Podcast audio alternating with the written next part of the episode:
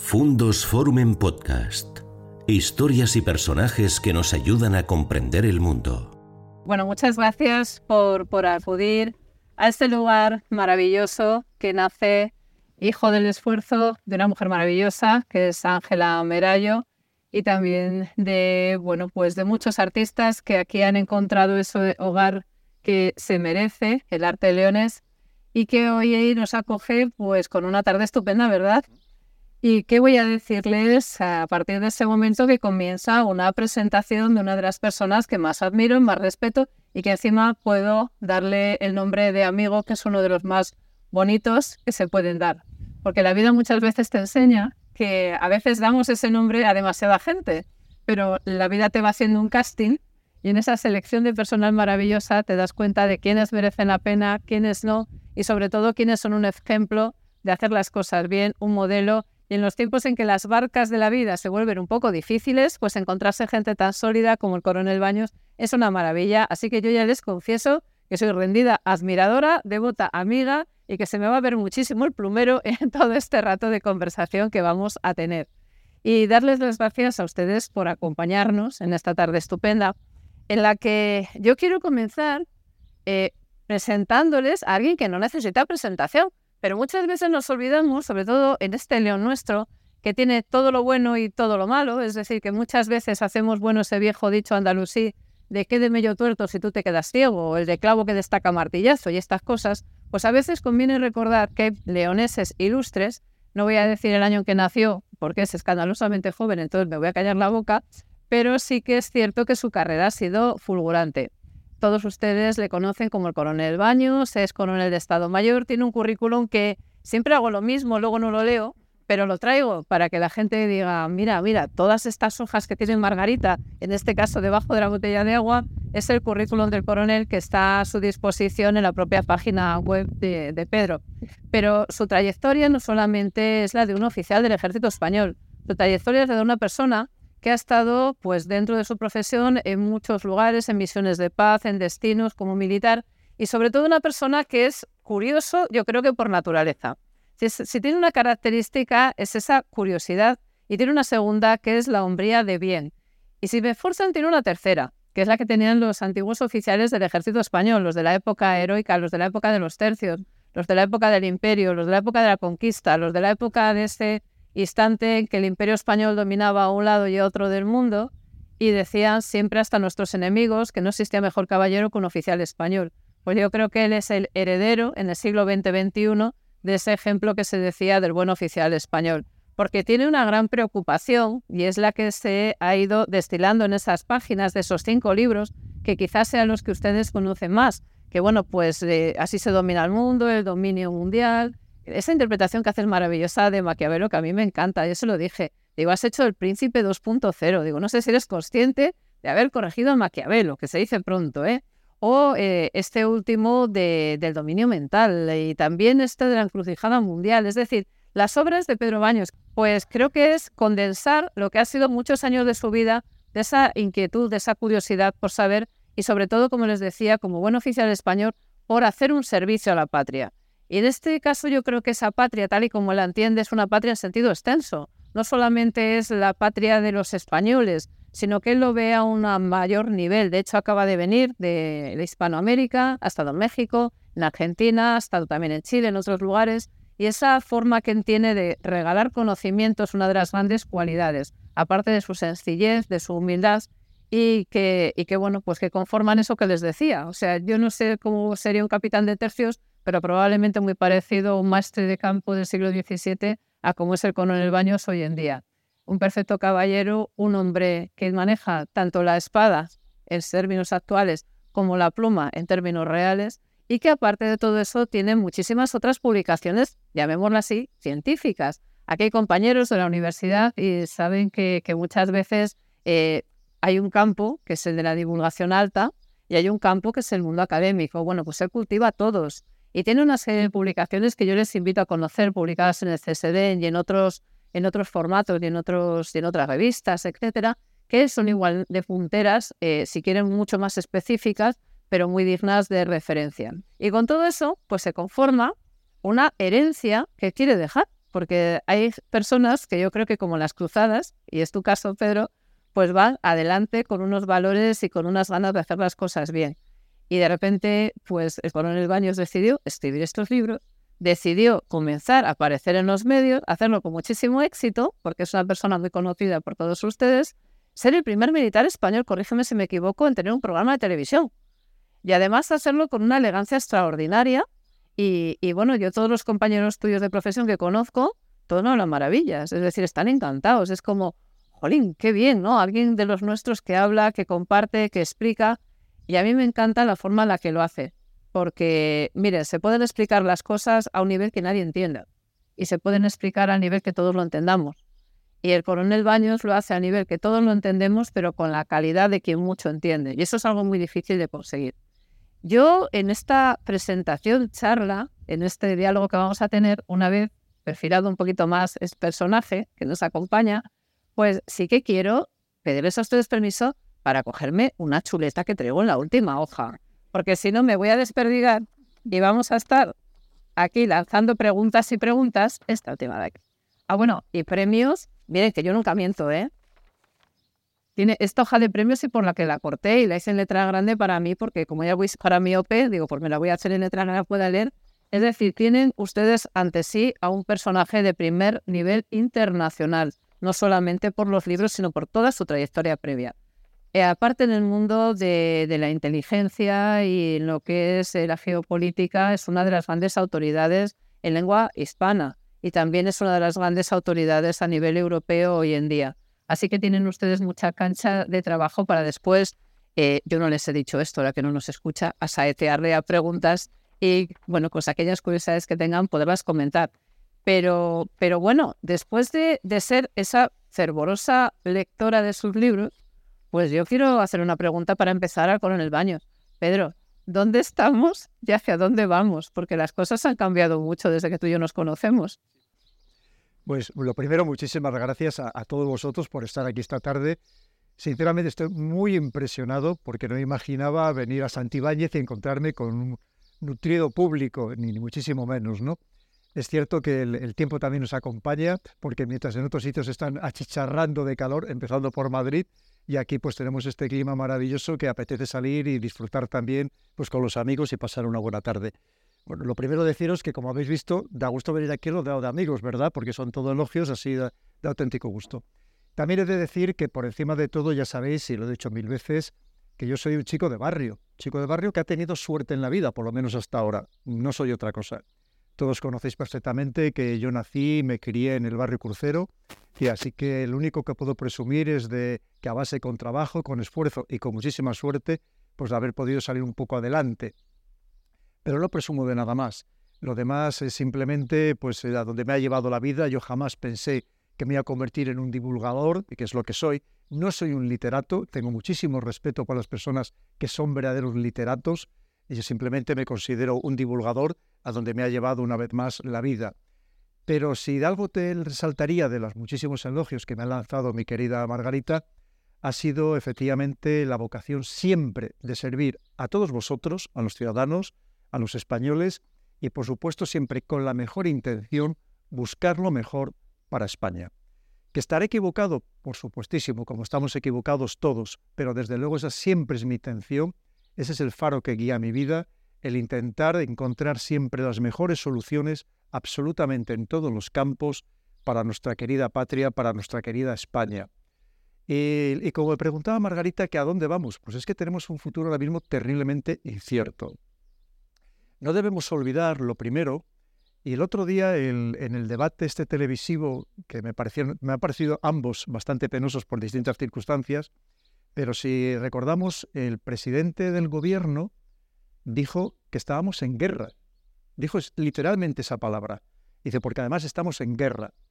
Y es cierto, no debemos olvidar que en Europa tenemos una guerra y nosotros somos parte de esa guerra con todo lo que ya nos está afectando a muchísimos niveles, empezando por el económico, y si no los que tenéis una hipoteca, que os voy a decir que lo estáis sufriendo en vuestras propias carnes, lo estamos sufriendo, y por tanto eso ya es, algo que nos va a marcar muchísimo los, siguientes días, los meses y los años por venir. pero también unas modificaciones en todos los ámbitos tecnológicos que desde luego también da también miedo, porque todo lo que significa este ámbito de la inteligencia artificial, que lo va a modificar el, tantísimos ámbitos de tantísimas distintas profesiones, el periodismo, la abogacía, la ingeniería, la arquitectura, la, sanidad, y por tanto tenemos que tenemos necesitamos políticos que entiendan estas circunstancias y a mí entre otras cosas me ha llamado poderosamente la atención Margarita que en estos debates nadie ha hablado de ello. Muchas veces seguimos hablando, como digo yo, casi con estas fórmulas decimonónicas del siglo XIX, pero sin pensar que estamos en una realidad completamente distinta. Estamos en un mundo que no es que esté en plena transformación, es que se está transformando por segundos y lo vemos delante de nuestras propias narices. Y en cambio no se habla de ello, de todo este mundo tan sumamente diferente que en el que estamos entrando y que está avanzando además a una velocidad absolutamente agigantada, en el que, entre otras cosas, el, tampoco se habló en ninguno de estos debates del el mundo, del exterior, de esta globalización que nos marca también nuestras vidas. Porque hoy en día, si no entendemos estas claves geopolíticas, si no entendemos este condicionamiento que nos significa el mundo internacional, evidentemente no se puede hacer buena política nacional el pensar que muchas de las cosas que nos han prometido, tanto unos como otros, son absolutamente imposibles de cumplir, porque eso quien nos lo va a decir si se va a poder cumplir o no, va a ser precisamente el exterior. No está en nuestras manos, y menos en un país que tenemos que decirlo claramente, un país quebrado como es el nuestro actualmente, pensar que ahora mismo cada uno de los que estamos eh, ahora mismo esta tarde aquí reunidos en Satibáñez, tenemos una deuda de 40.000 euros porque es la deuda que tiene España. Y por tanto significa que no sabemos quién va a pagar esa deuda.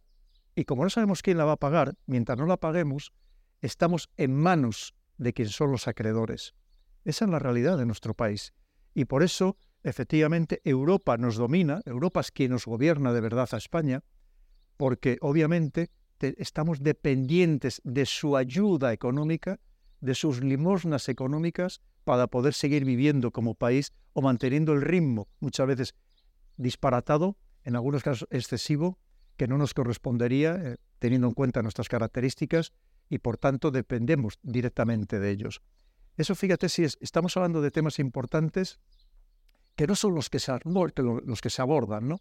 Y por tanto, es, eh, de verdad, creo que los ciudadanos deberíamos exigir a nuestros políticos eh, entender muy bien el mundo, porque de otra manera muchas veces la política que se hace es una, una política perjudicial verdaderamente para los intereses de España. En definitiva, estamos en un mundo muy complicado en el que tampoco sabemos exactamente qué es lo que va a pasar. Incluso vemos que algunos de los que fueron los creadores, los padres de esta inteligencia artificial o de este proceso tan, tan agudizado de digitalización, empiezan a decir que ellos mismos están preocupados porque no saben el mundo que han creado y en qué va a degenerar precisamente este nuevo mundo. Así que, desde luego, lo que hace falta, una vez más, que estemos todos muy despiertos, muy atentos y que exijamos a los que tienen las riendas de nuestra vida, los que hemos depositado precisamente esas riendas en sus manos, que también estén muy atentos, muy despiertos, para que nos lleven a ese nuevo mundo en el que ya estamos, pero que nos lleven a él en las mejores condiciones posibles. Hace algún tiempo eh, recordaba cómo eh, años atrás habíamos comentado los dos eh, a propósito de un proceso que es la refeudalización.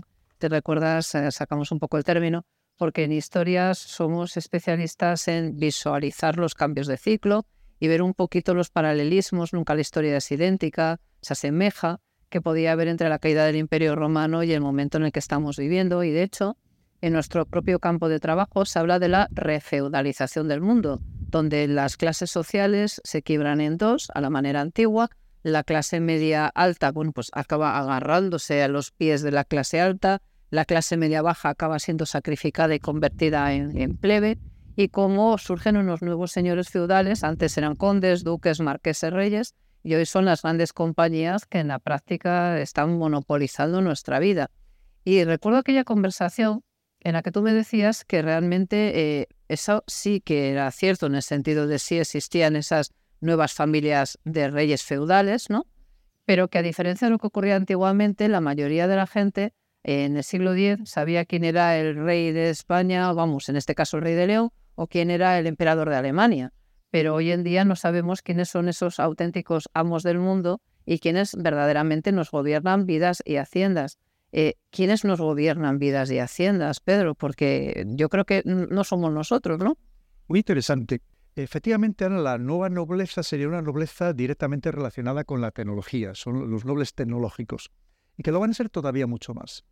Porque si vemos esta, lo que se llama el globalismo, que no tiene nada que ver con la globalización, el globalismo es al final es una pequeña élite, que es la que quiere dirigir el mundo, y en la que el resto de los ciudadanos, nosotros, pues no pintemos nada. Es más, que empecemos a molestar, y te lo están diciendo abiertamente. el, último día, el último caso de que nos lo ha dicho abiertamente fue eh, la vicepresidenta de Estados Unidos, Kamala Harris, que la habréis visto muchos de vosotros en, las redes sociales, de cómo hay que ir reduciendo la población. Pero curiosamente, como es el caso de la señora Van der Leyen, resulta que ella tiene siete hijos, ¿no? O sea, para que veamos un poco la diferencia de que una cosa es predicar y otra cosa es dar trigo y otra cosa es decir lo que tenemos que hacer, pero no precisamente con el ejemplo, ¿no? Predicarlo con el ejemplo. Y es cierto que, esta nueva élite, este globalismo, lo que pretende es decirnos cómo tenemos que vivir, cómo tenemos que comportarnos, cómo tenemos que consumir la energía, cómo tenemos que comer, pero una vez más, no precisamente porque nos lo vayan a dar con su ejemplo, ni muchísimo menos. En ese contexto estamos. ¿Y quiénes son esas grandes élites tecnológicas? Pues veréis, lo primero es que este, este globalismo, esto es una, una corriente o una tendencia occidental, que evidentemente les gustaría ser los que dominaran todo el mundo, pero hoy el mundo es mucho más amplio. Si vamos a estas élites tecnológicas, pues, pues los nombres que todos conocemos, pues empezando por el Bill Gates, eh, o estos líderes también de este mundo ultraliberal, evidentemente, pero el mundo es mucho más amplio y hay otra parte del mundo que se resiste a ese globalismo occidental, a que unas élites occidentales sean las que gobiernen el mundo. Hay otra parte, esa otra parte que estaríamos hablando, pues fijaros bien, claro, estamos hablando de China, estamos hablando de India, estamos hablando de Rusia, estamos hablando que además están cogiendo mucha fuerza, esa otra parte del mundo, que ellos pretenden, van en una tendencia completamente diferente. Pero lo que sí que es cierto es que en cualquier caso, sea en un lugar o en otro, sí que va a haber esa nueva nobleza tecnológica que además muy diferenciada del resto de la sociedad, porque lo que está sucediendo en todos los lugares del mundo es que está desapareciendo la clase media, eso clarísimamente lo estamos viviendo en España, lo estamos viviendo en Europa, donde cada vez la gente, sobre todo los más jóvenes, tienen difícil, cada vez más difícil, más complicado a acceder a lo que significaba ser clase media, o por lo menos ser clase media como pudieron ser sus padres, sus abuelos con mucho esfuerzo y con mucho sacrificio, lo tienen muy complicado entre otras cosas porque hasta, y volvemos al ejemplo feudal, que mira, o medieval, que creo que ha sido muy interesante, el pensar que, los, que esa nueva nobleza lo que no le interesa es que surja otra nueva burguesía. Es decir, y la burguesía sería una amplia clase media que les pueda hacer frente a su poder, pueda contrarrestar el poder que pretenden tener y que de hecho ya tienen. Y por tanto, lo que se trata es que todos los demás vivamos en una situación casi de vasallaje, en muchos casos subvencionados y mantenidos artificialmente por esta nobleza tecnológica que va a ser la que tenga la, mayor cantidad de dinero, los que tengan las grandes fortunas, y que los demás no signifiquemos prácticamente nada. Y que efectivamente no solamente no signifiquemos nada, sino que hoy molestemos. Porque ¿por qué quieren que se reduzca la población? No es porque hoy en día la tecnología no permita que el campo produzca muchísimos más alimentos de lo que produce. Pensar por un momento una España en la que cada vez se está deteriorando más, y aquí seguro que lo estáis viviendo también en toda esta comarca, el campo, la agricultura, la ganadería, que cuando te dicen que van a, fomentar el, campo, cuando que se van a que van a potenciar el mundo rural y sabemos que es todo lo contrario, que se está abandonando cada vez más el mundo rural y con la nueva ley que han aprobado en, el, en, el, en Bruselas desde el retorno a la naturaleza va a ser absolutamente catastrófico ya para la agricultura y la ganadería en España, pensar por un momento en lo que se podría llegar a producir solamente en España, solo en España, un país rico, en buenas tierras, con sol, que sabéis que hoy en día que prácticamente no se utiliza prácticamente agua, mínima cantidad de agua, con todo estos que se esta ingeniería agrícola con estos micronutrientes. O sea, aquí podríamos producir tanto en la agricultura como la ganadería, pues prácticamente para toda Europa, me atrevería a decir, o por lo menos para media Europa. Y pensar que es claro que podía haber mucha más población, y más en un país como España, que tenemos una densidad de población muy baja, comparado con otros países europeos, como podría ser, sin ir más lejos, Alemania, que tiene el doble de, densidad de población, o para que vamos a hablar de países como puede ser el caso de Bélgica, donde la densidad de población es muchísimo mayor. Quiere decir que, claro que podía haber más población, pero ¿por qué no quieren que haya población? ¿Por qué sobramos las personas? Pues porque ya no somos necesarias para las élites. Porque hasta ahora las personas, los ciudadanos, aportábamos energía, éramos puestos de trabajo, generamos riqueza, sobre todo para las élites. Pero ya no hacer falta. En este nuevo mundo robotizado, digitalizado, automatizado, donde todo va a estar impregnado por esa inteligencia artificial, ya no va a ser necesario. No sé si sabéis que incluso sectores que se pensaba que nunca esta robotización, digitalización iba a estar tan impregnado o que iba a estar invadido clarísimamente, como podía ser todo aquello relacionado con el cuidado de las personas, no sé si sabéis que ahora mismo en, China el robot que se fabrica de manera más mayoritaria se fabrica para enfermería, para ser enfermeros. O sea, y algo que pensábamos que era, que era impensable, ¿no? De que todo aquel trato con las personas, cómo iba a estar ocupado por, por robots. Aquí hay residencias de mayores en España que por las tardes quien cuida a los mayores son robots, que son los que les atienden, les cuentan historias, juegan con ellos a las cartas, Quiere decir para que veamos a dónde el mundo en el que estamos yendo. ¿Qué significa? En definitiva, pues que efectivamente las personas sobramos. Ya no somos necesarias para generar energía, para generar fuerza laboral. Y con lo cual, y te lo están diciendo abiertamente. Pero evidentemente las élites sí que van a seguir teniendo sus hijos, los demás no hace falta que los tengamos, y por eso, entre otras cosas, se fomentan las sexualidades no reproductivas, se fomenta o nos tratan de convencer de que los seres humanos somos el cáncer del planeta y que tenemos que irnos a extinguir, pero extinguir la plebe, nosotros, evidentemente, nuestras élites. Esa es la realidad en la que estamos. Y además, como veis, yo siempre, cuando hablo y me conocéis, intento basar siempre mis, mis análisis, que no sean meras opiniones, sino basarlo precisamente en datos. Y os digo de, conversaciones pues, muy recientes, o de que muchas veces se les escapa estos comentarios, casi involuntariamente, de lo que es lo que subyace en su subconsciente y que muchas veces les traiciona y que efectivamente por dicen cosas que a lo mejor luego se arrepienten de haberlas dicho. Esa es un poco la situación en la que estamos, Margarita. Y por tanto, una vez más, por eso vuelvo a insistir, necesitamos personas muy capaces que vean a ver cómo pueden seguir de verdad garantizando nuestros derechos, garantizando nuestras necesidades, nuestros intereses como ciudadanos, pero para eso tienen que luchar, obviamente, políticos que tienen que luchar contra estas élites, que no es sencillo en absoluto, porque no nos engañemos, quien llega a presidente del gobierno es porque alguien tiene interés en que llegue a presidente del gobierno. Y obviamente, eh, si alguien tiene interés es porque tiene la fuerza económica, tiene la fuerza mediática para poderle sostener, primero llevarle a ese puesto y luego sostenerle en él. Y, lamentablemente muchas veces no nos sirven a los ciudadanos. voy a contar así para que se os quede la analogía. Pensar que el, el pastor no está para cuidar las ovejas, es para que está para cuidar los intereses del dueño de las ovejas. Y nosotros somos las ovejas. Y muchas veces el político es el pastor que creemos que le hemos elegido para que nos, nos guarde de los lobos y en realidad lo que está haciendo es servir al dueño de las ovejas, que somos nosotros. Y a veces cuando defienden las ovejas, pues les dan una pedrada, también eso es cierto. Pero volviendo un poco al ejemplo antiguo, Fíjate que eh, siempre eh, existieron como modelos de, válvula de escape, ¿no? Por una parte, tienes el modelo revolución, que es un poco lo que se ve en ese final del Imperio Romano, o está pasando ahora. Comenzó con los chalecos amarillos en Francia, eh, esas revueltas que muchas veces, y tú pones mucho hincapié en hacernos ver a todos que no siempre lo que nos llegan las noticias o lo que leemos en los periódicos al uso suele ser el 100% de la información, sino que ya nos viene demasiado cribada, porque también a veces los medios de comunicación son un negocio en sí mismos y por lo tanto sirven a unos intereses que no necesariamente son informar a la población. Pero incluso con eso filtrando, intentando acceder a, esa, a ese que pasa al norte de los Pirineos, pues adviertes que hay muchísimo descontento en población europea, que se nos quiere vender una Europa feliz y unida que realmente no existe.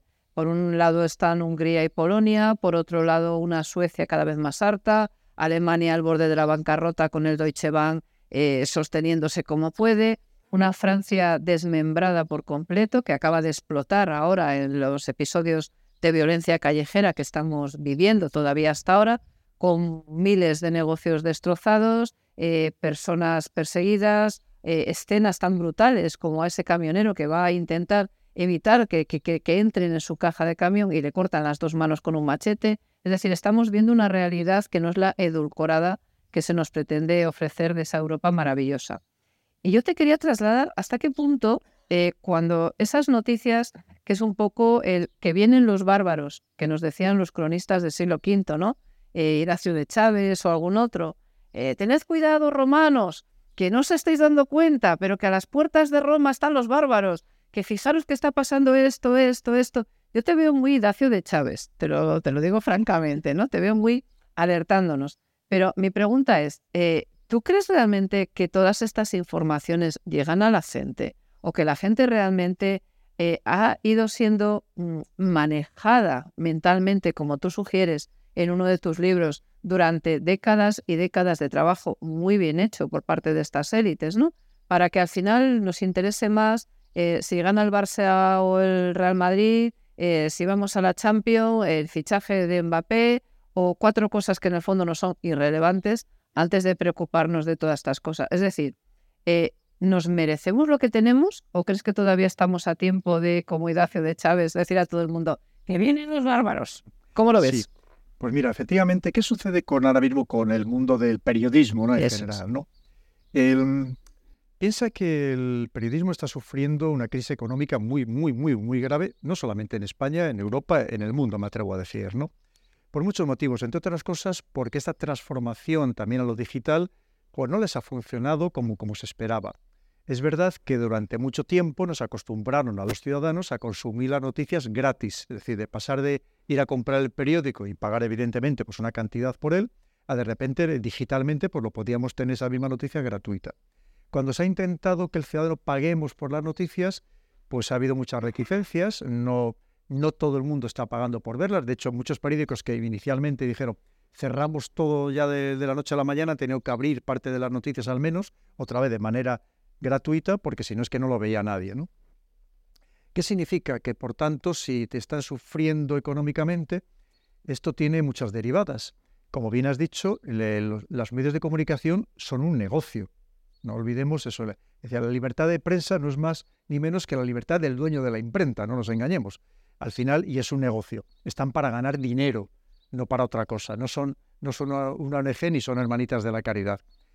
Por lo tanto, si están para ganar dinero, si no lo están ganando, tienen que buscar otras fórmulas para obtener esos ingresos y para tener, intentarse sostener y sobrevivir. Lo primero, en muchos casos, tienen a periodistas que son becarios, a los que no pagan, algunos durante años, a otros les pagan una auténtica miseria, también sucede, incluso en medios principales, no os penséis, incluso en medios que presumen de ser muy progresistas y muy socialistas y les tienen en, situaciones realmente precarias a sus, a sus trabajadores. Pero luego se busca evidentemente los titulares muy llamativos para atraer al lector, obviamente, sabiendo que además cada vez tenemos, prestamos menos atención y la mayoría de los lectores no leen el artículo completo, se busca un titular y tres o cuatro subtitulares también muy agresivos, porque saben que la mayoría de los lectores no pasan de esos subtitulares, no leen una vez más el artículo en su totalidad. Con lo cual eso ya es una perversión también del, periodismo en sí mismo, porque están cayendo todos en general, y cuando digo todos, digo incluso de los medios que consideramos más serios, están cayendo cada vez más en el amarillismo. Se busca en el caso de las redes sociales, y lo veréis todos los días, cómo buscan el que alguien les dé el like, lo que se llama el clickbait, porque hoy en día eso es lo que luego les da que pueda haber publicidad también dentro de las páginas digitales. Y luego hay otra perversión terrible. Pensar que uno de las de, en un sistema democrático, el periodismo tiene una misión esencial, que es precisamente el control del poder. Y eso no se está ejerciendo hoy, no se está ejerciendo. Muchos periodistas se han convertido en activistas y lo vemos algunos descaradamente apoyando, me da igual, al gobierno o a la oposición, entre otras cosas porque muchos medios están viviendo de la publicidad institucional. Publicidad institucional, tanto la estatal como la autonómica, como la municipal. Viven de eso, de esa publicidad. Y saben que no se pueden salir del guion, no se pueden salir de la narrativa oficial, porque inmediatamente dejan de recibir ese dinero procedente de la publicidad institucional. Y hay dos tipos de publicidad institucional. Hay una que es, digamos, que es, eh, pública, en el que se sabe cuántos cientos de millones se gasta un gobierno en esa publicidad institucional, y lo veréis muchas veces que llama la atención a lo mejor alguno de estos grandes locutores, de los tres o cuatro que todos podéis conocer, que parece que están criticando al gobierno, y dicen, bueno, vamos a publicidad. Y el primer anuncio es de publicidad institucional. Es decir, para que veamos que tiene que, hacer cierto daño o que, que, que aparezca que hace cierto daño, pero en realidad que está muy moderado precisamente una vez más por esas circunstancias.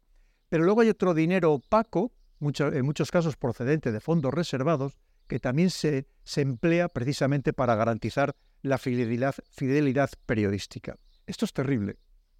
Esto es terrible porque está causando un daño enorme precisamente al sistema democrático. Porque los medios están dejando de ser en gran medida, entre otras cosas, porque ya ni siquiera tienen periodistas de investigación a largo plazo y están dejando de ser en gran medida esos controladores de los excesos del poder. Y me refiero no solamente aquí en Europa, me refiero incluso también a otras partes del mundo. Lo he visto ahora claramente cuando he estado por América, como sucede exactamente igual. Allí en algunos casos todavía es peor porque allí el periodista rebelde, allí es que directamente lo matan. O sea, ya no es que le asesinen socialmente, sino que le asesinan físicamente, ¿no? Lamentablemente. Por lo menos en algunos países. Esto quiere decir que los ciudadanos somos los que perdemos. Porque los ciudadanos que según la Constitución tenemos derecho a recibir información fidedigna, a recibir la verdad, cada vez lo tenemos más complicado. Porque además esa verdad nos la falsean de muchas formas. La primera desinformación, y alguno me lo habréis oído decir más de una vez, recordemos que es no dar la información. Esa es la desinformación más terrible de todas. Y efectivamente hay muchos medios que, como bien has dicho, dices, pero ¿por qué no nos han contado esto? Y además, fijaros bien, incluso los que, los que alternativamente lo contaban, como eran estos youtubers o influencers, sabéis que en los países democráticos, pero desde Francia a Canadá, están intentando limitar por todos los medios precisamente la difusión de información por estos, youtubers o por estos influencers a través de distintas redes. Y lo van a conseguir. Lo van a conseguir, con lo cual la información que vamos a recibir los ciudadanos, que hasta ahora todavía tenemos algo que podíamos intentar informarnos a través de otros medios, vamos a dejar de tener esas, esas otras fuentes alternativas.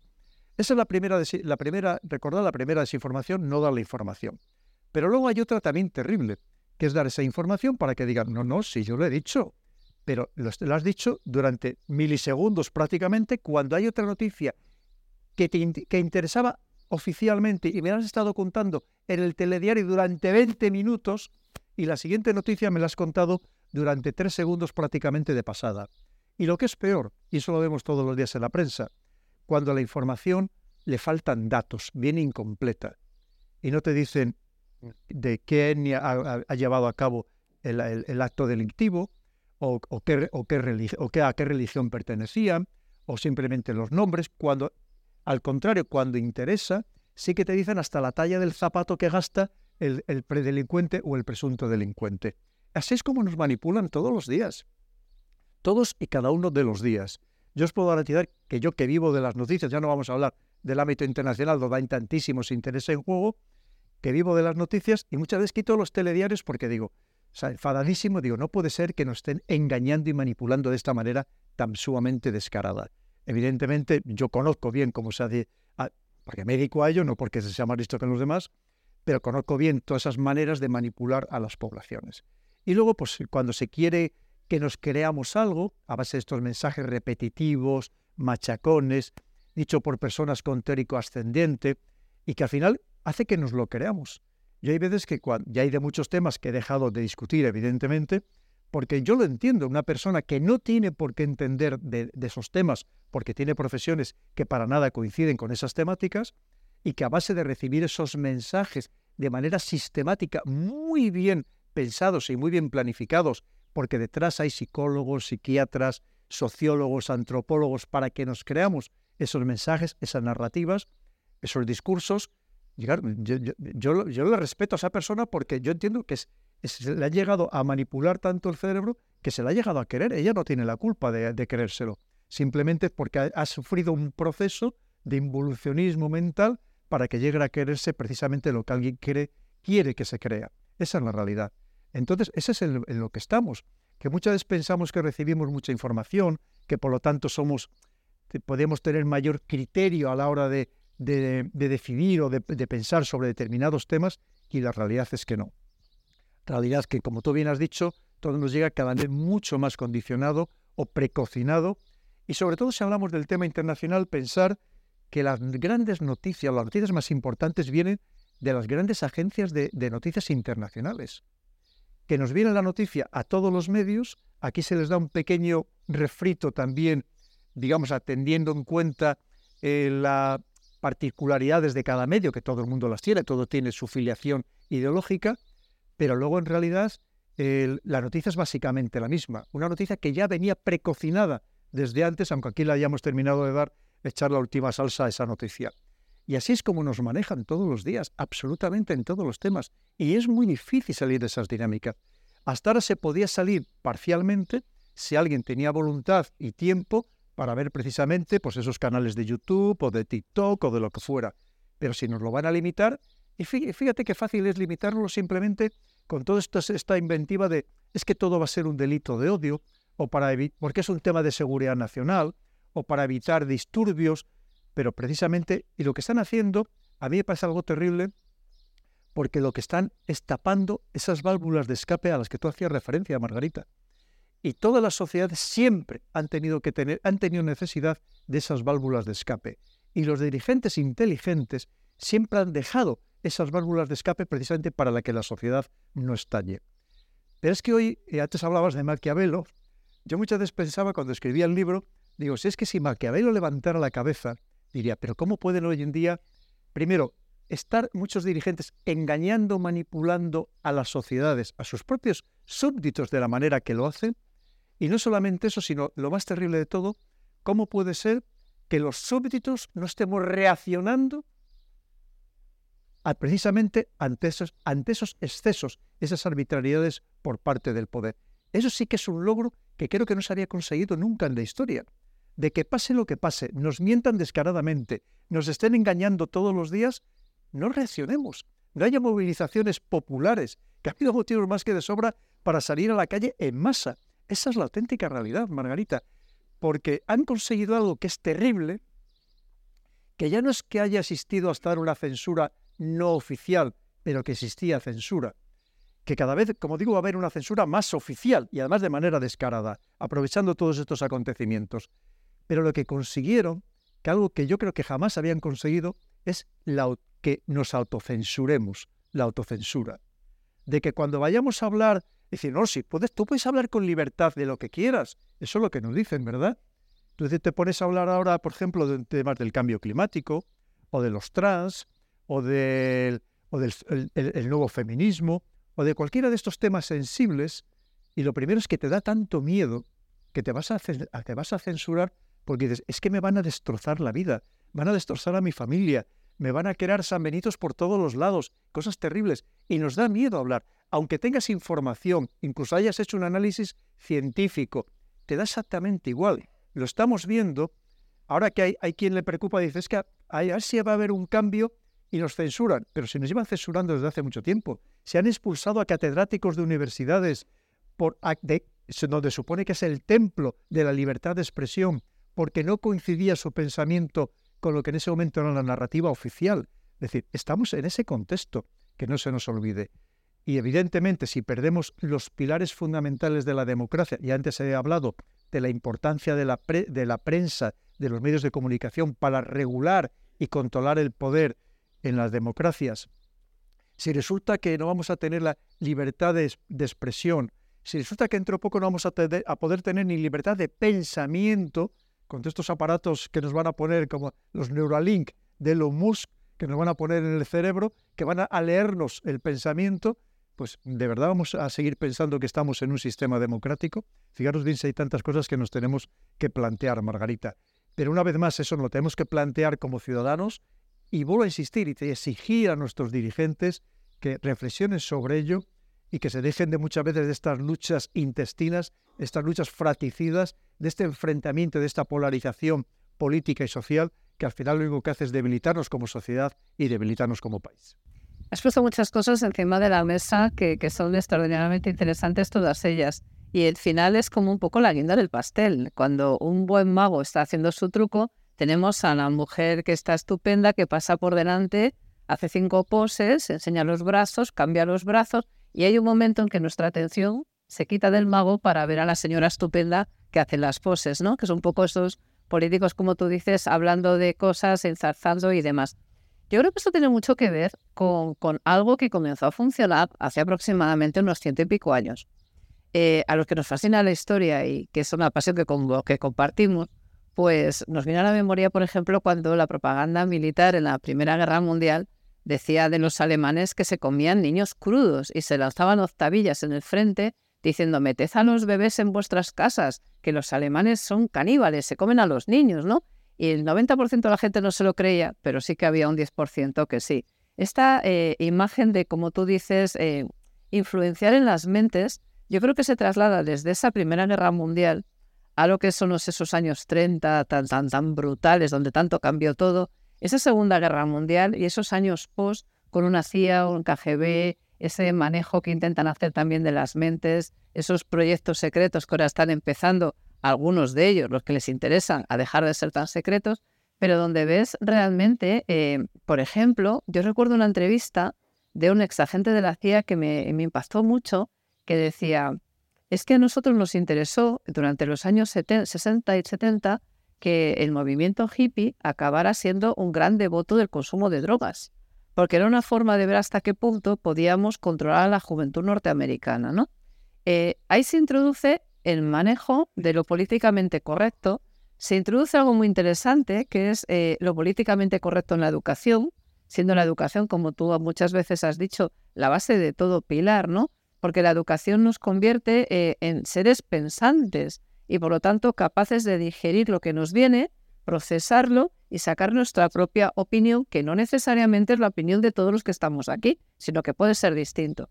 Y sobre todo en hijos de algo que comenzó hace unos 200 años más o menos, que fue la Revolución Francesa, que es darle la vuelta al calcetín y pensar que todos los más humildes pueden llegar a conclusiones tan cerebrales como los más poderosos y que la vida del más humilde vale como la del marqués más poderoso. Y sin embargo ahora se está dando esa segunda vuelta al calcetín, con lo cual, eh, tienes por un lado en lo que has planteado muy interesante el papel de la educación en todo este proceso, el papel también de lo políticamente correcto, de esa cultura woke que, impregna todo, ¿no?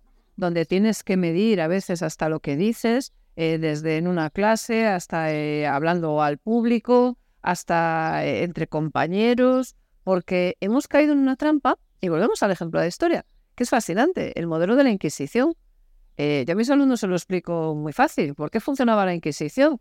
Pues porque el modelo era el siguiente. Cuando a ti te detenían, eh, te interrogaban de esta manera. Los procesos están ahí para que quiera verlos. Eh, ¿Sabes por qué estás aquí? Tú contestabas, no.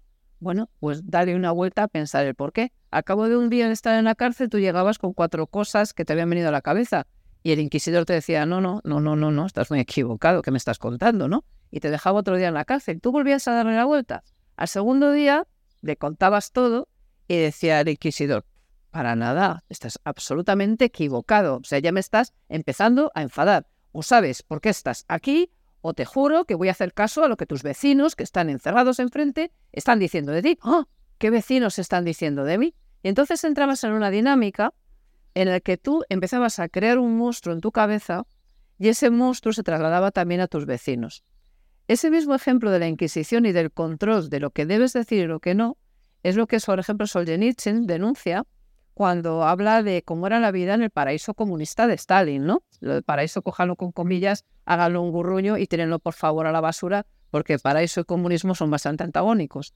Pero en cualquier caso, el paraíso comunista que, que denunciaba Solzhenitsyn, pues por ejemplo dice que a veces hasta el simplemente envolver la carne o el pescado en un periódico, había dos, Pravda Bestia, donde apareciera la cara del amado líder, podía ser objeto del que tuvieras enfrente te denunciara porque considerabas un ternero, un borrico o un besugo, dependiendo de lo que envolvieras, al amado líder. Eh, yo creo que estamos ahora mismo en, en un ejemplo de autocensura y de pérdida de libertad. O sea, no hay nada más blasfemo, asqueroso y repugnante que la cultura woke, de lo políticamente correcto. Yo creo que todos somos educados, todos sabemos movernos en sociedad y todos intentamos no hacernos daños los unos a los otros, porque se llama educación. A partir de ahí, creo que todos debemos de pensar con libertad, porque tener esta libertad nos ha costado muchos, mucha sangre, mucho sudor, muchas lágrimas, muchas guerras, muchas muertes, mucha pobreza eh, y, y mucho detrás de que podamos estar ahora, por ejemplo, aquí en Santibáñez de Porma hablando estas cosas. Pero, ¿cómo crees tú que ahora mismo, con esa ideología woke que está, yo creo que entronizándose en eso políticamente correcto, ¿cómo crees tú que los ciudadanos podemos, con esa censura efectivamente en ciernes, con ese modelo inquisitorial que tenemos en esos compañeros que a veces se incentiva, ¿no? Para que, como en algunos casos vergonzosos, en algunos gobiernos autonómicos, se diga, y vigila al que no haga esto, ¿no? Entonces tú vas y denuncias al compañero del despacho, que es lo más rastrero que se puede caer, ¿no? O sea, la Inquisición en estado puro. ¿Cómo crees que el ciudadano puede ahora responder a esto, Pedro? Porque tiene que haber algo. Dinos cómo podemos salir de ahí. Como todo con sensatez, ¿no? Es decir, que es que te, creo que nos está faltando en gran medida. Porque muchos de, estas, de estos delitos que llamamos de odio, claro, están directamente relacionados con la percepción del que es el sujeto de ese delito. Es decir, eh, muchas veces no, o sea, no hay algo, digamos, coherente o estándar que nos permita determinar qué es delito o qué no es delito, sino que es el receptor de ese mensaje el que dependiendo de sus emociones, hay veces que son débiles emocionalmente, considera que lo que se le está diciendo, se le está haciendo, o el acto en general, pues lo considera él personalmente como que es un agravio a su persona y por tanto lo considera como un delito pero con lo cual entramos directamente en el ámbito de la subjetividad. ¿Y cómo se legisla la subjetividad? Ese es el problema. Una cosa es que evidentemente, si a ti te dan dos puñaladas, eso creo que es algo absolutamente objetivo y no entra dentro del campo de que si me has hecho daño o no me has hecho daño. Pero cuando, por ejemplo, estamos hablando de las palabras, claro, primero hay gente, sabéis que hay sitios en, España, por ejemplo, que hay ciertos insultos que se dicen habitualmente entre amigos, eh, palabrotas, pero que nadie se las toma mal porque lo consideran eso, un chascarrillo más, ¿no? Y en cambio, a lo mejor si te nos lo dijeran aquí en el norte, que para eso somos más serios, pues lo tomaríamos de otra manera. Entonces, con lo cual, claro, es que esa subjetividad no la podemos convertir en ley, porque es, es tremendamente complejo. Y entonces lo que está pasando, pues vemos estas, estas disfunciones a la hora de aplicar leyes de tal manera que es que siempre puedes encontrarte con alguien que digas lo que digas, alguien hagas lo que hagas, considere que le estás ofendiendo, que le estás humillando y por tanto te denuncie como delito de odio. Y entonces llega un momento que es que, claro, la gente dice, no, no, es que ya ni voy, no es que no vaya a hablar, es que no voy ni a mirar, porque no sea que simplemente con la mirada también esté ofendiendo. Entonces, mm, creo que nos estamos, como todo, excediendo.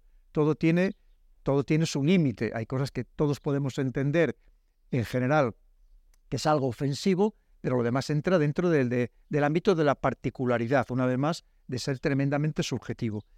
Como todo, nos falta racionalidad a la hora de, aplicar las cosas y de plasmar las, las cosas. E irte más allá de lo que es lógico, pues te encuentras por las situaciones muchas veces tan extrañas con las que nos estamos encontrando. De que al final siempre puede haber alguien en algún lugar de manera totalmente minoritaria y remota, pero que se sienta perjudicado por algo que alguien ha dicho, alguien algún comentario, aunque fuera un comentario absolutamente inofensivo y que no tuviera sobre todo ninguna carga de maldad, o sea, no hubiera ninguna intencionalidad de hacer daño, que esa es otra parte que hasta ahora ha sido fundamental, que existiera esa intencionalidad. Es que ahora no hace falta ni que exista esa intencionalidad. Y luego, fíjate, también has abierto muchos más temas, el tema de, por ejemplo, con decías lo de la Primera Guerra Mundial, que es donde digamos, se oficializa y se profesionaliza todo el tema de la propaganda, que siempre había existido, ¿no? Para perjudicar, para demonizar al adversario.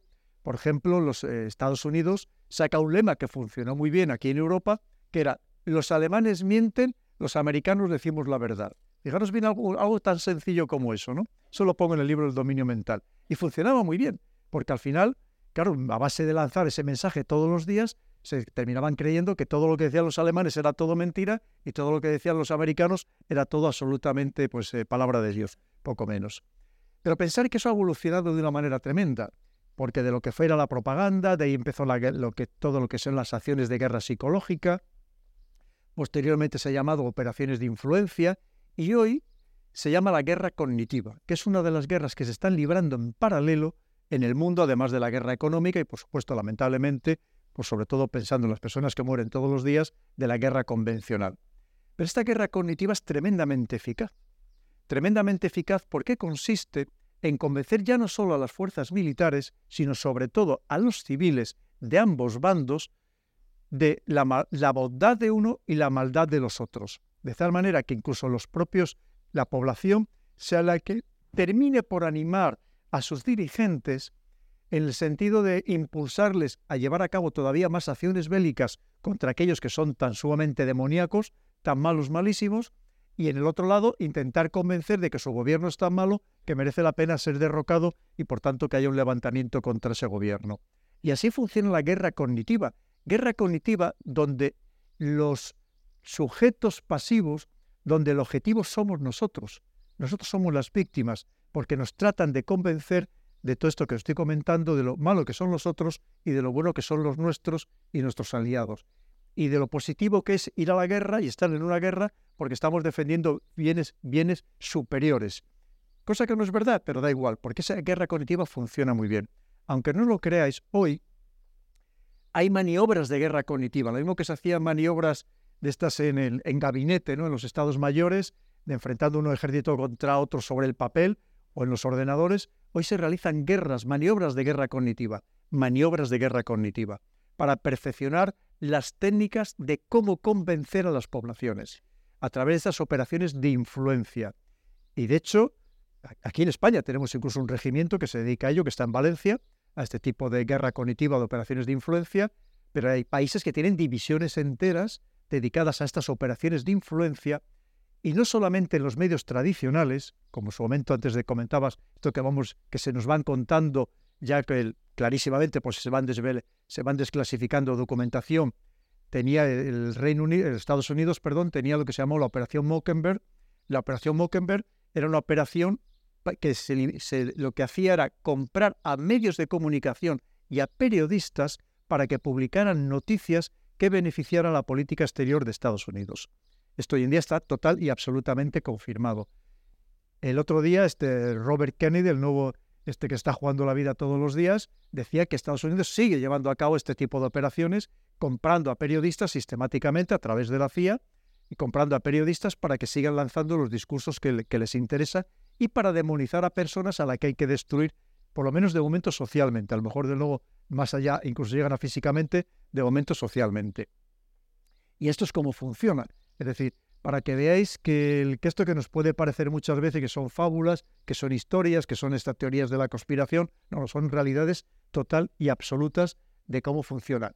Y esto, además de los medios de comunicación tradicionales, hoy y muy principalmente se realiza en las redes sociales y en los servicios de mensajería instantánea, sobre todo a través de los canales de Telegram que allí también hay mucha información por parte de unos y de otros.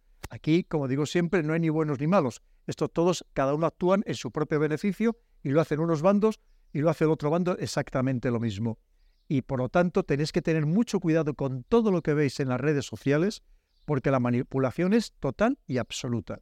Por parte allí actúan ejércitos, actúan los servicios de inteligencia, para precisamente a través de estos bots, de las redes de bots, algunos muy sofisticados, que es muy difícil distinguir porque interactúan como humanos, muy difícil de, distinguir si de verdad es una cuenta humana, es una cuenta robotizada, para simplemente constantemente lanzar mensajes para desprestigiar a personas y no a su discurso. Ya cuando no pueden con el discurso, son los ataques ad dominem, ataquen a la persona como tal, y esto es algo sistemático y constante. Y pongan lo que pongan. Esto es así como están funcionando las redes sociales, donde sabéis que hay decenas de miles de bots, decenas de miles de bots, precisamente para intentar imponer narrativas, que no una vez más, que no lo hace solamente un bando, lo hacen varios bandos, y lanzando mensajes de manera constante para crear de trending topics, al final, en definitiva, para imponernos narrativas, para intentarnos convencer a nosotros en el marco de esta guerra cognitiva. Y ya dentro de esto, pues la pregunta del millón, la Agenda 2030. La Agenda 2030 es como el decálogo de los diez mandamientos, pero en versión vamos a ir Eh, hay un término en política que es absolutamente odioso, pero que es la palabra encajonar, ¿no? Que es cuando van empujando por un lado, van empujando por el otro y como el pobre toro hasta que le llevas a, que aparezca en la plaza y, él piense que está libre, ¿no? Cuando realmente va, a ser, eh, bueno, pues objeto de la fiesta nacional. Y, y, yo creo que eso es un poquito esa Agenda 2030 en la que se nos quiere imponer. Eh, no tendrás nada y serás feliz comerás harina de bichos, que además es lo más insano del mundo, eh, a los que somos, yo creo que la mayoría de las personas normales somos bastante ecologistas, se nos quiere imponer otro ecologismo diferente, se nos quiere hacer creer que es muy ecológico ir en bici pero con cuatro coches oficiales detrás, persiguiéndote, ¿no? O utilizar aviones oficiales o cruzar eh, en barco de, de motor y decir luego los cinco últimas millas marítimas que vas en velero y engañar a la gente como si fuéramos idiotas. Es decir, nos están rebajando a unos niveles que es absolutamente insultante. La Agenda 2030, eh, para empezar, debería de haber sido consensuada. Cuando se utiliza la palabra experto, Pedro, ¿tú echas a temblar o todavía te la crees? después de los expertos del Comité Científico de lo de la pandemia, yo creo que ya debemos dudar absolutamente de todo, ¿no? Y además que tenemos todo el derecho a ello porque de verdad es que yo creo que yo, es que yo creo que no nos pueden engañar de una manera tan sumamente descarada y que además una vez que no reaccionemos, ¿no? Mira, con respecto a la, Agenda 2030, hace muy poco recordemos que hemos habido un caso muy sonado en el que una ministra fue con, todo su, con toda su comitiva hasta 20 metros antes que se montó en una bicicleta y llegó en bicicleta a donde iban a tener a llevar a cabo precisamente una, una reunión sobre, sobre cambio climático. Es decir, yo creo que esto salió hasta en la prensa internacional, en todo el mundo, porque fue tan sumamente descarado. Bueno, pues no pasa nada, no pasa nada, ¿verdad? O sea, ya hemos llegado a un momento tal de pasividad que no nos importa que nos engañen de manera sistemática, que nos estén tomando el pelo, porque da lo mismo, o sea, parece que, no reaccionamos. El, el otro día yo ponía un tuit, hace dos o tres días, que decía, que viene de un proverbio árabe, que decía, dice, la primera vez que me engañes, la culpa será tuya. La segunda vez que me engañes, la culpa será mía.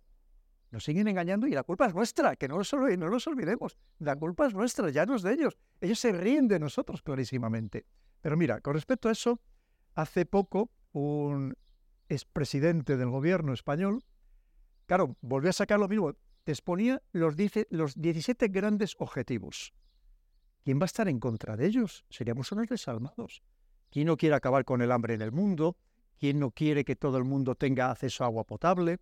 ¿Quién no quiere que haya igualdad, que, haya, que acaben las guerras, que haya justicia, eh, que haya igualdad entre hombres y mujeres? Evidentemente todos nosotros.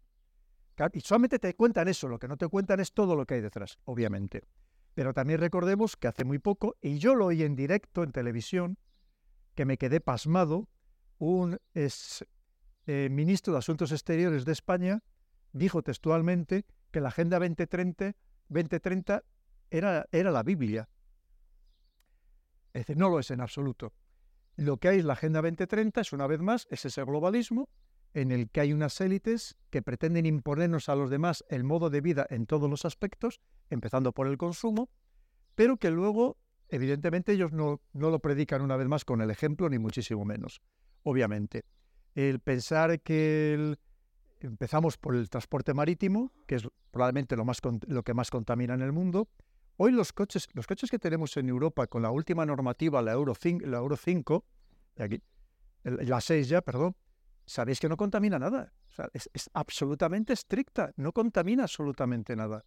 Es decir, vamos a un mundo electrificado con todos los problemas que que ello tiene. Primero, que en Europa no tenemos la tecnología más puntera, no tenemos los recursos naturales, empezando por los minerales que hace falta para ir a ese mundo electrificado, y luego no te cuentan los problemas que hay, por ejemplo, con las baterías eléctricas, que son el 40 o el 50% del peso de un vehículo eléctrico, de todo el proceso de fabricación de esa batería, qué vamos a hacer con esa batería cuando ya no sea útil y todas se van degradando, o simplemente, ayer ponía un tuit que en Escocia, y lo decía un parlamentario británico, que en Escocia se habían instalado 16 millones de árboles para plantar granjas solares, es decir, poner placas solares. Se habían instalado 16 millones de árboles.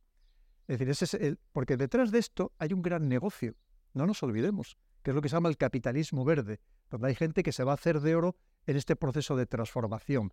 Pero luego, ¿sabéis cuál es el, el promedio de vida de un aerogenerador? La esperanza de vida entre 20 y 25 años. ¿Qué vamos a hacer con ellos cuando muchas de sus partes ya no sean válidos y muchas de sus partes no son reciclables? ¿Alguien está pensando en eso? Porque ahora, evidentemente, ahora, y todos efectivamente, todos queremos ser muy ecologistas y, lo queremos. Aquí tenemos este mundo maravilloso, este entorno maravilloso y aquí no nos gusta pues oír a los pajaritos cantar, evidentemente, y estar aquí con este aire limpio del que afortunadamente disfrutamos en toda la provincia de León. Pero una vez más tenemos que entender lo que hay detrás.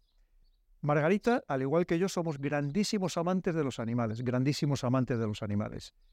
Pero yo no estoy de acuerdo, me imagino que con muchos de vosotros, y el que no esté, por supuesto, lo respetamos exactamente igual, como no, solo faltaría, yo no estoy de acuerdo que a, mí, a nosotros nos pongan a los seres humanos al mismo nivel que los animales. Y sobre todo, que nos dejen de considerar a los, a los seres humanos como, digamos, el, el, animal superior de la creación, que es hasta lo que nos consideramos. Y eso con todo el respeto y todo el cariño a los animales que profesamos y segurísimamente la inmensísima mayoría de vosotros, si no todos vosotros. Es decir, pero eso es la Agenda 2030, que te pone al mismo nivel al ser humano que al de cualquier otro animal, de cualquier tipo. Entonces creo que hay límites que no debemos sobrepasar, que no significa no respetar los 17 grandes objetivos, pero tenemos que tener en cuenta todo lo que eso deriva. Allí podemos hablar de que no se les ocurre cuando quieren hablar de acabar con las injusticias y con el hambre y con la pobreza, pero resulta que no se les ocurre hablar de acabar con los paraísos fiscales, por ejemplo, o con los países de baja fiscalidad que tenemos en la propia Europa, que como tú dices, estamos cualquier cosa menos unidos, a nada que que son poquitito, y lo estamos viendo todos los días, como cada país sigue tirando para él mismo, evidentemente, porque cada país sigue teniendo su propia política exterior, cada país quiere seguir siendo o tener un ascendiente diferente dentro de la Unión Europea, o tener mercados que le quita a otros países de la Unión Europea, porque nos enfrentamos entre nosotros. Y con este tema de la Agenda 2030 podemos hablar durante muchísimas horas, porque ya os digo que hay que creerse bastante poco. Sobre todo, una vez más, que sobre todo, porque lo primero es Agenda 2030 es algo occidental, que no tiene nada que ver en absoluto con los intereses de otras partes del mundo, que son las mayoritarias. No olvidemos, ya por hacer un apunte, que ahora el, el, en agosto eh, sobre el día 20 de agosto, va a haber una reunión en Sudáfrica de todos estos países que son los BRICS, a los que hay más de 40 países que ya se han postulado para unirse a ellos y que son el otro mundo, que no tiene nada que ver en absoluto con el mundo occidental y que además quieren, entre otras cosas, modificar completamente el orden mundial y, por tanto, para ello lo primero es modificar completamente el orden económico mundial porque el orden mundial no se puede transformar sin cambiar completamente la economía, la geoeconomía. Así que imaginaros si hay choques, evidentemente, en este planeta y que muchas veces nosotros estamos distraídos con nuestro pequeño mundo, nuestra pequeña burbuja, y no hay temas importantísimos, casi nada, de los que preocuparnos y que realmente tienen la capacidad para ser absolutamente transformadores del mundo tal y como lo conocemos. Y has dado, yo creo que en la, clave de la lupa grande, ¿no? El mundo dividido en dos, los BRIC cada vez más numerosos y sobre todo porque representan eh, numéricamente la mayor cantidad de población mundial. Pues mira, por ejemplo, los G7, que esto es de que os acordáis que recientemente se reunieron en Hiroshima, que casi que fue fuera, casi una ironía, ¿verdad? Reunirse en Hiroshima, bien. Aquí los titulares eran, y os acordaréis perfectamente, o en la televisión, se están reuniendo los países más poderosos del planeta, los países más industrializados del planeta. Bien, en población, en total, el grupo del G7 son 777 millones de habitantes. Así no se lo va a olvidar la cifra. ¿Vosotros pensáis que, por ejemplo, Canadá o Italia hoy son de los países más poderosos y más industrializados del planeta? Evidentemente no. Los BRICS son la mitad del planeta. Estamos hablando de 4.000 millones de personas. Pensar que está China, 1.500 millones, está India, 1.500 millones, luego sigue Brasil, luego sigue Rusia. O sea, solamente con eso ya son, ya son la, mitad del, la mitad del planeta. Pero, más todos los que se quieren unir. Esa es una vez más la mentalidad que tenemos como europeos, que seguimos pensando que somos el centro del mundo, el ombligo del mundo, y hace mucho que ya no lo somos. Y además ya no lo somos, y encima con los problemas internos que tenemos tan importantes, pero que seguimos, nos seguimos con esa soberbia, con esa prepotencia, que somos nosotros los que marcamos la pauta en el planeta. No, no, en absoluto. Primero que ya no lo está marcando aquí, ya no lo está marcando desde hace mucho tiempo desde fuera, porque estamos dejando de ser competitivos. A mí, a mí, de verdad, a mí, me preocupa enormemente este interés en que tienen en que trabajemos menos horas, menos días. No nos damos cuenta de que viene un mundo que viene con hambre, que viene a comérselo todo y que nos van a comer por los pies. Porque no estamos siendo competitivos, no, estamos, no podemos ir a mercados en el exterior porque esos mercados están copados por quien tiene la mejor tecnología y encima produce mucho más barato que nosotros. O sea, ¿cómo nos pueden engañar de esa manera? De decir que vamos a trabajar menos horas, encima vamos a ganar más, ¿y a qué le vamos a vender lo que produzcamos? ¿A qué precio sería eso que, podamos llegar a producir? O sea, son todo una insensatez, una insensatez tras otra de personas que creo que no entienden el mundo, que no entienden por dónde vienen los demás. Mira, viniendo el otro día en el coche, el martes por la noche, había un programa de, deportes, normalmente de fútbol, pero había un pequeño espacio que yo no sabía que ponen todos los martes sobre boxeo, que son los comentaristas de, los combates de boxeo del que podéis ver en la televisión, por ejemplo en Gol Televisión. Eh, y hablaban del, del boxeo cubano, de por qué era tan bueno los boxeadores cubanos. Y hablaba un hombre, entre otros, eh, cubano, que, allí entrenador de toda la vida en Cuba, y aparte de estos dos, comentaristas de la televisión de aquí en, España. Y dice, pues ¿sabéis por qué es tan bueno? Porque pasan hambre. Dice, los guantes los tienen podridos, porque no hay más. Muchos entrenan descalzos, como aquí todos con sus zapatillitas, con no sé, descalzos. El bucal, el que tiene bucal, el afortunado que tiene bucal, se lo pasan de unos a otros.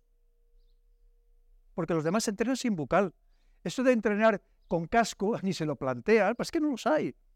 Y por eso son tan buenos, porque tienen hambre, porque lo pasan mal, porque tienen necesidad. Y que sepáis que hay un mundo que es, mayoritario, más de la mitad de la población, que vienen desde abajo, que vienen con hambre y que vienen a comerse el mundo. Y por eso trabajan todas las horas del día, todos los días de la semana, y vienen a por nosotros, a los que hemos alcanzado el cenit de la civilización y estamos en la cuesta abajo, y rodando a cada vez a más velocidad en la cuesta abajo. Y además, pero hay políticos que abundan en ello. Y dicen, no, es que, qué bien, que vamos a, que fijaros bien, vamos a trabajar cuatro días a la semana, seis horas al día. Y además vamos a ganar mucho más. Pero que no nos lo creamos. Esto es ir a, esto a la muerte directamente. Es ir a la muerte cuando a los demás les venden todo lo contrario, el esfuerzo, el trabajo, el sacrificio, desde niños. O sea, ¿cómo no, cómo no estamos entendiendo esto? Que no significa, evidentemente, que no tengamos que aspirar a vivir mejor, todos por supuestísimo, ¿no? No significa eso. Significa que tenemos que ser conscientes de qué mundo estamos y cuál es el mundo que viene por nosotros. Y qué es el mundo mayoritario. Y efectivamente, aquí seguimos pensando, muchas veces es que no somos capaces de abrir, de abrir el foco, ¿no? Y atendemos a estos cantos de sirena. Claro, ¿quién no quiere trabajar menos y ganar más? Evidentemente cualquiera. Qué fácil es ese populismo, ¿verdad? Esa demagogia. Claro, y en mucho escala, ¿cómo no? Pero que sepamos que es mentira, es imposible. Es un sistema que no puede funcionar, obviamente, es que está abocado directamente al fracaso, como tantas otras cosas. Como evidentemente el que todos seamos funcionarios evidentemente, una sociedad solo de funcionarios, pues podéis imaginar quién va a trabajar, quién va a producir, quién va a crear empresas, como aquí hay empresarios, quién va a crear empresas que son los que crean los puestos de trabajo, los que pagan los impuestos. Evidentemente, pues tenemos que... Y es que estamos yendo en dirección contraria de los que vienen, una vez más, y no nos olvidemos, a dominar el mundo porque vienen a comérselo. Y que vienen con valores, y que vienen con respeto a la familia, y que vienen con el principio del esfuerzo, etcétera, que era lo que teníamos antes. ¿Me, permites? Interesantísimo, Margarita. Mira, eso es otro problema. Cuando aquí decimos, qué mal está la sociedad, qué mal está el mundo, perdonar, es nuestra sociedad y nuestro mundo, en la que efectivamente todo se banaliza, todo se cuestiona, todo se relativiza, estamos en un nihilismo permanente, pero eso somos nosotros. Y los demás, empezando por esos bárbaros que tú antes citabas que nos están ya conquistando, Ojo, ellos tienen valores muy firmes, tremendamente firmes, en los que quieren las pies juntillas, en los que son los pilares de su vida. Efectivamente, O sea, no pensemos que es todo el planeta, no, somos nosotros, una vez más, los que estamos en la cuesta abajo, en la que estamos con sociedades rotas, con muchas personas absolutamente perdidas, que personas que además ya no tienen ni el apoyo familiar del que afortunadamente todavía en España sí que tenemos, con lo que significa la familia, por cierto. Antes hablábamos de la Agenda 2030.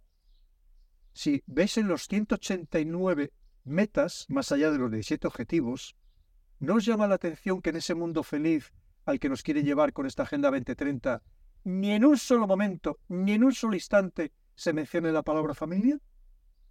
Con lo que significa para nosotros la familia, lo que nos salva la familia de tantos problemas, empezando por problemas psicológicos, además de problemas económicos, y lo hemos vivido en situaciones de crisis.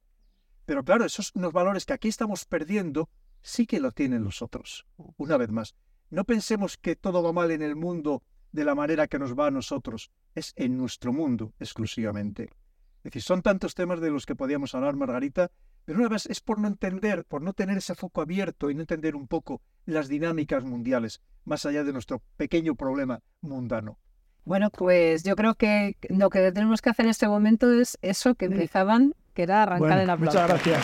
Muchas gracias. A vosotros. Muchas gracias. Gracias por escuchar Fundos Forum en podcast. Tenemos muchas más historias y personajes que descubrir juntos.